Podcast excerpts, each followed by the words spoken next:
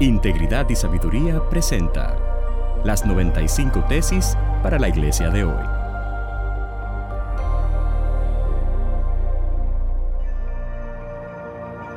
Tesis número 22 para la iglesia latinoamericana de hoy.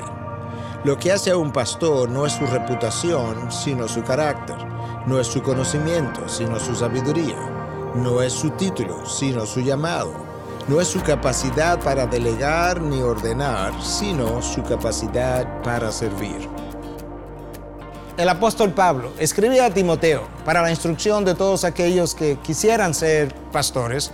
Y lo primero que decía es que un obispo, un pastor, un anciano debía ser irreprensible o irreprochable anengletos en el lenguaje original. Eso implica alguien, no sin pecado, pero sí alguien que tiene un modelo de conducta que no necesita ser llamado a cuentas justamente por ser un mal ejemplo para la congregación.